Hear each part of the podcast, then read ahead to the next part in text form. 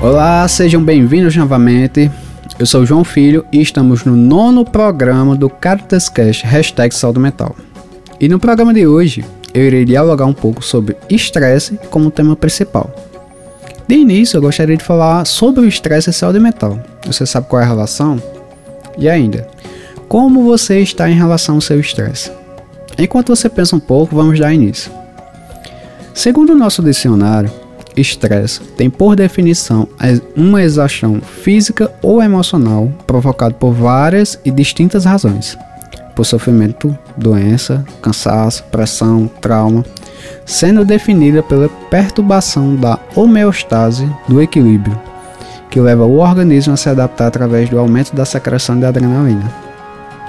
E falar sobre estresse nos faz pensar em algum contexto específico às vezes, que esteja provocando o nosso desgaste, essa exaustão física ou emocional, seja no trabalho, em casa, com os amigos, com nossos filhos, enfim. Há quem se utilize de alguns mecanismos para conseguir ajuda para lidar com esse estresse.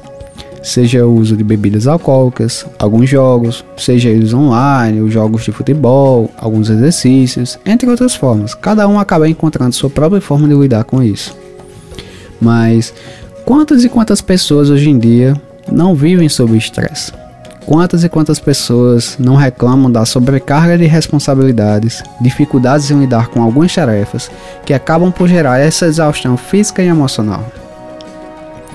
Para falar a verdade, é bem mais comum do que imaginamos, pois o estresse é uma reação natural do nosso corpo. E esse é o primeiro tabu que eu venho aqui desmistificar sobre o tema.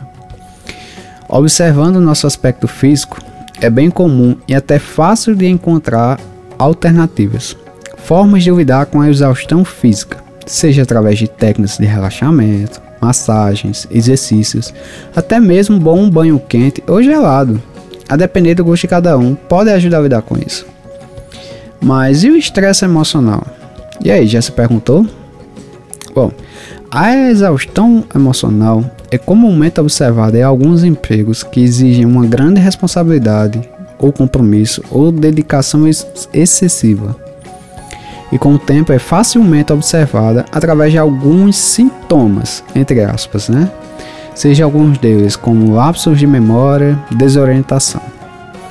São apenas alguns exemplos mas algumas pessoas também se utilizam de alguns meios para aliviar esse tipo de estresse, chegando a utilizar músicas, é, aromatizantes, técnicas de relaxamento mais profundas e algumas massagens, como também falar sobre isso acaba ajudando a aliviar.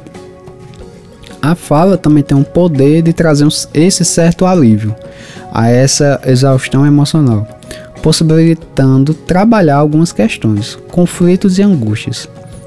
Não somente dentro do contexto do trabalho, mas uma questão muito importante que é necessário desmistificar que o estresse emocional também pode ser claramente observado em outros contextos, como por exemplo as relações familiares. Vamos tomar como exemplo o caso de Joana. E Joana é uma mulher divorciada de 40 anos mãe de dois filhos adolescentes, que trabalha em horário comercial integral e ainda tem que cuidar do, da casa, dos filhos, ajudá-los com as tarefas de casa, sem ter tempo para relaxar ou sair, ou mesmo tomar um bom banho sem se preocupar com as suas responsabilidades. É difícil. Diante desse pequeno exemplo, eu consigo supor o tamanho do estresse, o tamanho da exaustão física e emocional que eu esteja passando. Eu digo isso pois muitas vezes essa situação é inevitável necessária e muito comum no estilo de vida do brasileiro. E assim eu te pergunto, caro ouvinte, pensando na sua vida agora, seu trabalho, seus estudos, suas relações familiares, suas amizades ou seu relacionamento. Você tem sofrido com algum tipo de estresse ou exaustão emocional? Se sim, você acha que é necessário ou não? Se você acha que, é, que o que está passando não é necessário e está provocando um estresse emocional, repense suas questões, seu padrão de vida, sua rotina, suas relações íntimas, sociais e familiares, ou até mesmo seu trabalho. Se em algum desses pontos existir algo que esteja provocando isso e pode ser mudado, então que atitude seria necessária para ajudar você a lidar com isso? Entendeu? Bom, vamos seguindo. Agora, se você acha que é necessário que o estresse emocional tenha o seu lugar na sua vida e que é necessário estar sentindo ele, qual o motivo disso? É necessário você estar sofrendo por conta disso, por conta do seu trabalho, da sua família, das suas relações? Se você diz para si mesmo que o estresse emocional que está sentindo é necessário para você por determinado motivo, eu não estou aqui para julgar, mas vou provocar algumas reflexões. Mesmo que ele seja necessário, é algo que você quer e ainda quer que continue? Se sim, tudo bem. Se não, então qual atitude seria necessária para ajudar você a lidar com isso de uma forma mais fácil? O que, que a gente pode mudar para você se ajudar, sem que isso provoque tanto desgaste à sua pessoa? Eu não consigo imaginar o quanto isso possa ser desgastante e exaustivo para uma pessoa que possui tantas responsabilidades ou sobrecargas mas consigo provocar a imaginação de como podemos tornar isso melhor. Se existe algo como possível para você e o que seria necessário para mudar, entendeu? Você consegue enxergar um pouco mais claro agora a sua situação de estresse atual? A nossa saúde mental diz respeito sobre a forma como estamos nos sentindo, seja em relação ao nosso bem-estar e à nossa qualidade de vida. E dentro disso, destacamos várias questões positivas, sejam nossos hábitos, nossa rotina, nosso lazer, como também questões negativas, como os conflitos, inseguranças e o nosso estresse diário. O estresse, principalmente emocional, é capaz de gastar toda a nossa reserva de energia. Mesmo que tenhamos dormido uma boa noite de sono, mesmo que estejamos nos alimentando bem e descansando bem. E assim quero destacar dois pontos principais. Primeiro, a forma como o estresse tem sentido e motiva em sua vida.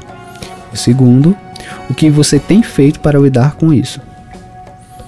E ainda não podemos negar que também somos afetados pelo estresse de outras pessoas, sejam pessoas próximas do trabalho ou da nossa família.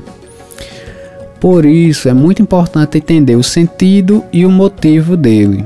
Só assim você é capaz de se perguntar se é necessário ou não, provocando em si mesmo a pergunta de como poderá resolvê-lo e como você tem feito para lidar com o estresse, seja o seu ou dos outros sobre você, é o que acaba por gerar ou não mais estresse nessa situação como um todo. Por isso é importante termos hábitos saudáveis. A importância de cuidarmos da nossa saúde mental é para darmos atenção a questões de, de uma melhor qualidade de vida para o nosso bem viver e também darmos atenção a questões de adoecimento e assim promover uma mudança e uma melhora do nosso bem-estar. Bom, antes de encerrarmos o programa de hoje, gostaríamos de destacar alguns pontos, sejam eles fatores de risco e proteção. E antes de darmos alguns exemplos desses fatores, ressalto que eles ainda podem variar de contexto para contexto, a depender da história do sujeito, da forma como ele se relaciona e como ele vivencia cada questão. Enfim, por fatores de risco, podemos destacar o machismo, racismo, LGBTfobia, relações no trabalho, algumas amizades, traumas, conflitos espirituais, condições financeiras, redes sociais, a própria cultura social, fatores genéticos, a família. Tudo isso podem ser vários fatores muito importantes que acabam por desencadear é, questões tóxicas e negativas em nossas vidas.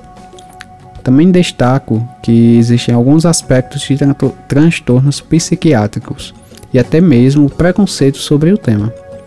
Falar sobre essas questões nem sempre é fácil e nem todos têm a coragem e as condições necessárias para fazer isso. Já como fatores de proteção, gostaria de destacar que a família tanto pode ser um fator de risco em alguns casos, mas em outros casos ela também pode ser um fator de proteção muito importante desde que exista, no mínimo, a escuta e o respeito. Também destaco que, da mesma forma como a família, algumas relações sociais, amizades, algumas relações de trabalho, algumas condições socioeconômicas, o nosso tipo de personalidade, a nossa capacidade de resiliência, a nossa autonomia, as nossas relações com professores, tutores, pessoas de confiança. Tudo isso pode favorecer uma conversa aberta, sem julgamentos, que podem nos ajudar a lidar com isso. O que eu quero dizer com todas essas questões, tudo isso, é que, por exemplo, para algumas pessoas a família pode ser um fator de proteção e um fator muito benéfico para ajudar a lidar com o estresse diário e questões de saúde mental, mas ao mesmo tempo que para outras pessoas ela pode ser o gatilho para piorar o quadro de saúde, entendeu? E eu vou tentar passar um exercício de casa e quero que você faça, tá certo? É um exercício bem simples e quando você se sentir exausto, estressado e desgastado por alguma questão, eu quero que separe 10 minutos do seu tempo para fazer esse exercício. Você pode optar por uma das três opções que eu vou dar, ou fazer todas, ou fazer outra coisa. O importante é que você tire esses 10 minutos para você.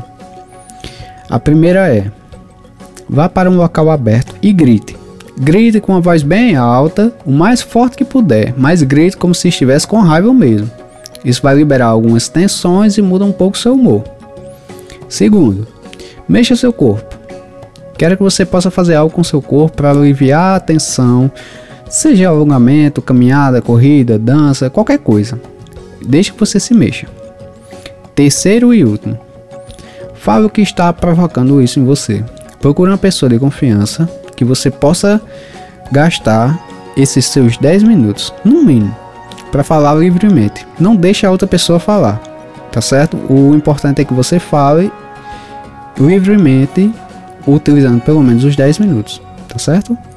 Bom, tente seguir essas dicas e veja o resultado, veja como é que isso pode estar te ajudando. Se não, use sua imaginação, beleza?